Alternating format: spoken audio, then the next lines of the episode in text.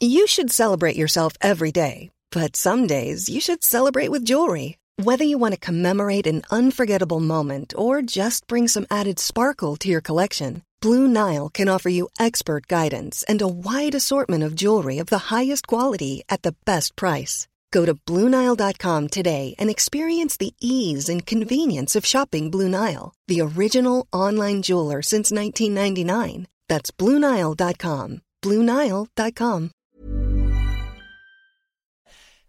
Oh, nice to see you. Ah, mais c'est super, c'est ce bon prince Harry. C'est pas du tout Mathis Grosso, le réalisateur de ce podcast. Oui, oui, Harry, on va bien parler de l'Angleterre aujourd'hui. T'inquiète pas, allez, bienvenue dans Le seul avis qui compte, jingle. J'ai longtemps estimé que manger des crumpets et être allé deux fois à Londres faisait de moi une grande connoisseuse de l'Angleterre. Et oui, j'ai bien dit connoisseuse. Alors imaginez comme j'ai l'impression d'avoir un savoir mais alors encyclopédique du terroir britannique, maintenant que je me suis enfilé six saisons et deux films de Downton Abbey. Je vais vous dire, je suis à deux doigts là, de recouvrir toutes mes tables, comme ça, frénétiquement, de napperons en dentelle et de dire Pardon me quand je bouscule une vieille dans le métro.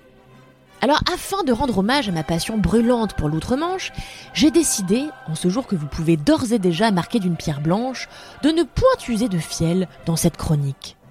Cette semaine, je ne suis qu'amour, shortbread et bienveillance parce que justement, Downton Abbey 2 est sorti au cinéma, ce qui vaut largement une petite pause dans mon aigreur naturelle.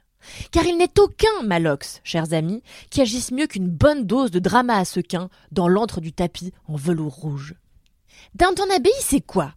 C'est une série adulée par les mamies du monde entier, moi comprise, qui est sortie en 2010 au Royaume-Uni et s'est achevée en 2015 avant de s'offrir un film résolument nul à chier au cinéma, dont le vide abyssal n'est pas sans rappeler la dernière prise de parole publique de Nicolas Dupont-Aignan. Et je suis le seul en capacité de battre M. Macron.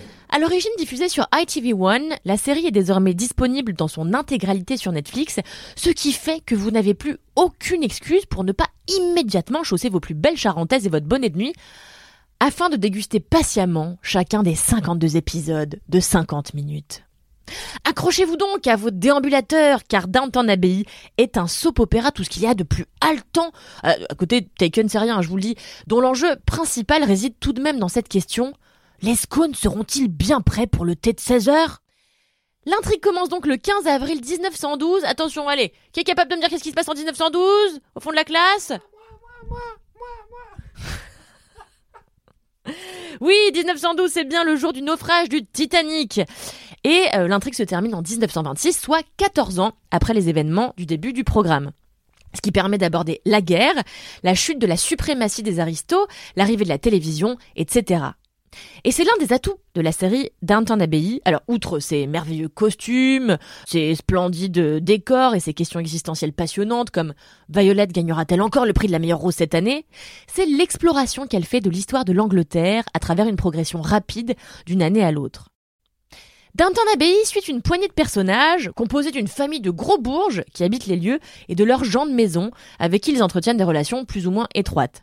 Ainsi, on suit les amours de Mary et Matthew dans les salons splendides et rougeoyants de Downton, mais aussi celles d'Anna et de Bates plus bas dans les cuisines. Via une bonne dose de drama familial, amoureux et économique, Downton Abbey capture la vie de ces gros riches irlandais et de ceux qui les bichonnent patiemment, puisqu'apparemment ces gros riches ne savent rien faire tout seuls, tout en décryptant l'histoire de l'Angleterre à travers ses étapes les plus marquantes. Autant dire que c'est parfait pour qui aime, comme moi, se repaître de rumeurs de couloirs et de cancans mondains tout en faisant semblant de se cultiver. Bref, sept ans après l'arrêt de la série et deux ans après le désastre, mais le désastre abominable, affreux du premier film, Julian Fellows, le créateur et scénariste du projet entier, remet le couvert, en argent s'il vous plaît, de son soap-opéra familial avec un second long métrage titré A New Era. Et franchement, bah c'est la meilleure décision qu'il a prise le petit gadjo.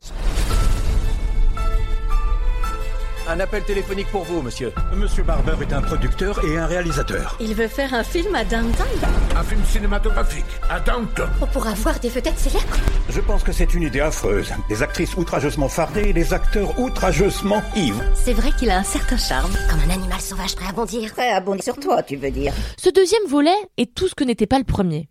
Dramatique à souhait, hypnotique et full of emotions. Pour vous donner une idée, j'ai chialé huit fois en deux heures, ce qui fait une moyenne d'une fois par quart d'heure, un pari qui n'était même pas parvenu à relever Joe Wright, qui est pourtant le professionnel des intrigues à base de martyrs qui se roulent dans le foin. C'est dire. Dans A New Era, on retrouve les parents Crowley ainsi que leur fille, Mary and Edith. On retrouve aussi Violet, la best grand-mère ever jouée par Maggie Smith, Thomas, l'homme le plus boring que j'aurais personnellement assassiné minute 1, et puis tous les gens de maison comme Carson, qui n'a toujours pas décidé de se brosser les sourcils, Anna, Daisy, Bates, Mrs. Patmore et consorts. Sauf que cette année viennent s'ajouter à notre myriade de personnages chouchous quelques petits nouveaux, parmi lesquels Mr. Barber, un réalisateur de cinéma en devenir, et ses acteurs Myrna Daglish et Guy Dexter. Parce que c'est ça qui est génial dans ce nouveau volet, c'est qu'il aborde l'arrivée du cinéma parlant dans la société anglaise et surtout dans l'enceinte de Downtown. En effet, un jour, Lord Grantham reçoit un appel téléphonique intrigant. Et au bout du fil, c'est un certain Mr. Barber, donc le réalisateur dont je vous parlais plus tôt, qui souhaite tourner son nouveau film, The Gambler, à Downton Abbey. Alors Robert, en bon cubéni euh, qu'il est, au début il estime que l'idée est affligeante de vulgarité, mais de toute façon pour lui tout est affligeant de vulgarité. Heureusement, Lady Mary, de son côté, considère qu'il est difficile de refuser l'offre de la production face aux travaux de rénovation qui attendent la famille. Là, je vous passe mille détails, c'est déjà hyper chiant ce que je suis en train de vous raconter, mais si je devais tout vous raconter, mais on en aurait pour deux heures, il se passe tellement de choses, c'est un délire, quoi. Je vous l'avais dit cette année, l'intrigue elle est donc méga juicy et regorge de surprises heureuses. Car dans ce nouvel opus, les personnages n'ont qu'un seul objectif, accéder au bonheur et y accéder ensemble. Ça change des premières saisons où ça se tirait dans les pattes. Hein.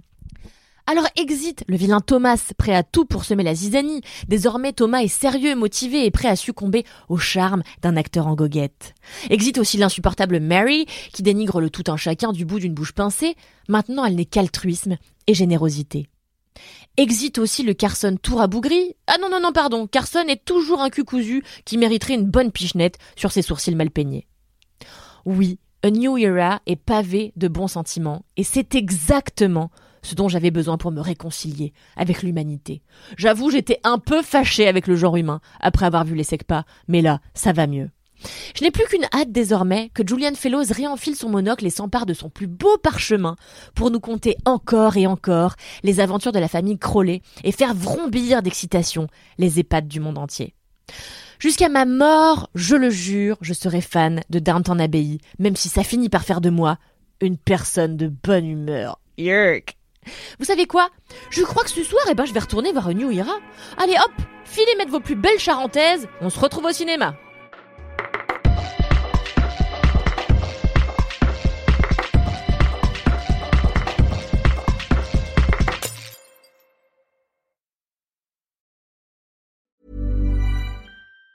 Planning for your next trip? Elevate your travel style with Quince. Quince has all the jet setting essentials you'll want for your next getaway, like European linen, premium luggage options, buttery soft Italian leather bags, and so much more. And it's all priced at 50 to 80% less than similar brands. Plus, Quince only works with factories that use safe and ethical manufacturing practices. Pack your bags with high-quality essentials you'll be wearing for vacations to come with Quince. Go to quince.com slash trip for free shipping and 365-day returns.